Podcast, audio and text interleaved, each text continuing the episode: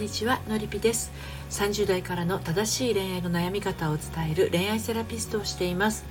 愛に悩む女性の心の進路相談をしたり仲間と一緒に人生の夢と愛を叶えていくのりぴの隠れ家オンラインサロンを運営しています、えー、今日はですね私に合う彼に出会う秘訣ということでお話をしていきたいと思います、えー、あのポイントが3つあるんですけれどもあのこちらの内容につきましてはですね公式サイトの、えー、読むセラピー愛のトリセツの方でもですね、えー、本当に自分に合う人と巡り合うためにすること3選という形で、えー、綴っていますのでご興味のある方は概要欄にリンク貼っていますのでそちらからですねお読みになってみてください。はいで、えー、私に合う彼に出会う秘訣なんですけれどもあのー、自分に合う人と巡り合うことってねこれって本当にもう誰もが願うささやかな願望だと思うんですよね。ででもこのところがですねこの自分に合うっていうのがずれてしまってね苦しんでいる人もあの結構やっぱり多いんですよね。なので、まあ、じゃあどうしたらあの自分に合う人に巡り会えるのかっていうところをいろいろあるんですが、まあ、そのうちの3つについてお届けをしていきます。えー、最初にね答えを言っちゃうと1つ目はですね自分が嫌なことを知るっていうことですね。そして2つ目は自分が好きな場所好きな空気感を知るっていうこと。で3つ目はですね私のことを、まあ、自分のことをですねまあまあ好きであるということですね。この3つがあの私に合う彼に出会う秘訣になります。では一つずつちょっとね解説をしていきたいと思うんですけれどもまずあの一つ目の自分が嫌なことを知る。これねあの本当に自分の会う人と巡り会いたいんだったら自分が好きなことよりももしかするとね大事かもしれません。はい。これねあの自分の不快なことを知るっていうことなんですよ。でこれあの簡単なことのように見えてあの実は人ってね意外と我慢しがちでねあの自分の好きも嫌いも心の奥に押し込めてしまいがちなんですね。あなたも心当たりないでしょうか？つい人に合わせてしまうとかあと自分の言いたいことが言えないとか他人を優先してしまうとか、まあ、人に譲るとかね、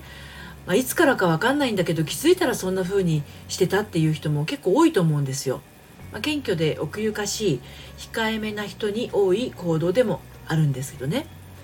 ただこれがあのですね恋愛や結婚であのそういう面が出てしまいますとどうしてもいろいろな面でですね彼や旦那さんに押し切られてしまうんですよ。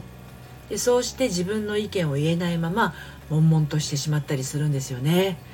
で今言えないことはあのいつまでたっても言えないことになっていっちゃうしね。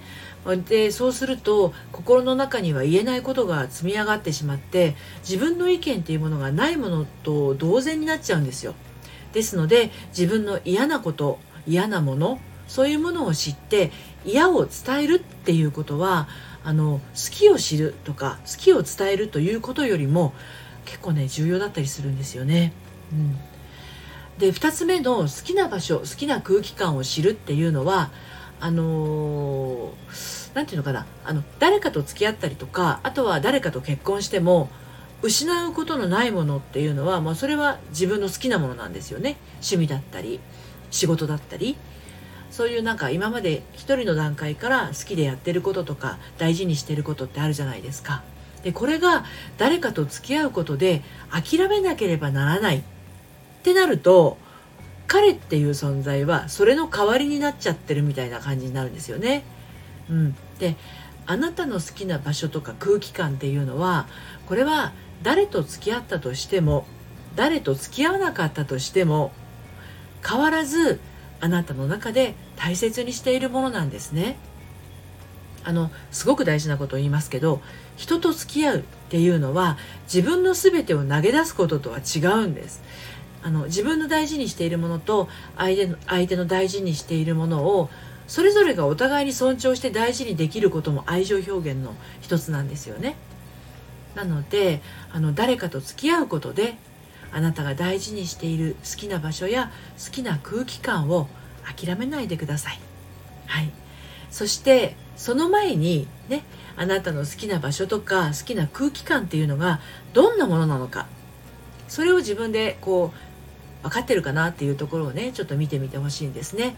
きっとあなたの好きな場所や好きな空気感を、ね、あなたの大切な彼や旦那さんは大事にしてくれる人のはずなんですね、うん、なのでまあ自分の好きっていうのをねあの自分で認識しておくと良いですよっていうことなんです。で3つ目は私自分のことをですねまあまあ好きであることですね。これすごく大事なことなんですよ。あののりぴ塾でね私のやってる個人個別相談のあののりぴ塾っていうね、まあ、心理ワークをやったり心理セラピーを行ったりするあのセッションをやっているのりぴ塾でですねあの自分のことが嫌いですっていう方がいらっしゃいますたまに。うん、ででもですね卒業する頃にはあの自分のこと好きです自分ってなんていい子なんだろう自分って可愛いっていう風にねあのおっしゃるんですよ。で、まあ、こんな風に最終的にはあののりぴ塾をあの取り組んでいただいた方はですね本来の自分自身に帰っていかれるんですけれども、まあ、本当に自分に合う人と巡り合うのに重要なことの最後の一つっていうのは自分のことをまあまあ好きだっていうことなんですね。うん、であのそのまあまあ好きっていうのはあの何をしている時の自分でもまあまあ好きだよねっていうことなんですよ。何かができている時だけとかではなくあのへこんでいる自分のこともまあまあ好きだよね。こんな時もあるよね。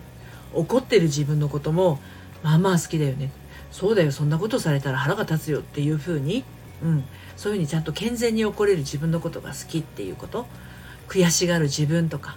悲しみに沈んでる自分とかね。大笑いしている自分とか。なんかこう拗ねてへそ曲げている自分とかいろんな自分があると思うんですけどあのどんな自分もまあまあ好きそういうこともあるよねそうだよねうんうんそういうこともあるよねっていうふうにまあまあ好きっていうのはどんな自分のこともまあまあ受け入れているっていうことなんですがそれってねほんと最強なんですよ。のりぴ塾でもあと私のやっているオンラインサロンでもここを腑に落とした人っていうのは本当怖いもの出しだと思いますよ。はい。ということで本当にまあ自分に合う人と巡り合うために必要なこと私に合う彼に出会う秘訣今日3つお伝えしました。自分が嫌なことを知る好きな場所好きな空気感を知るこれ自分のですよ。そして私自分のことをですねまあまあ好きであること、ね、これ以外にもですねいろいろあるんですけれどまずはこの3つですね。はいあなたはいかがでしょうか？えー、あ先あの先ほどもちらっとお話ししたんですが私のやってますのりぴの隠れ家オンラインサロンでもですねメンバーと一緒に心の在り方を知ることができます。あの概要欄にリンク貼ってますのでそちらの方から遊びに来てみてください。ということで最後までお聴きいただいてありがとうございました。それではまたさようなら。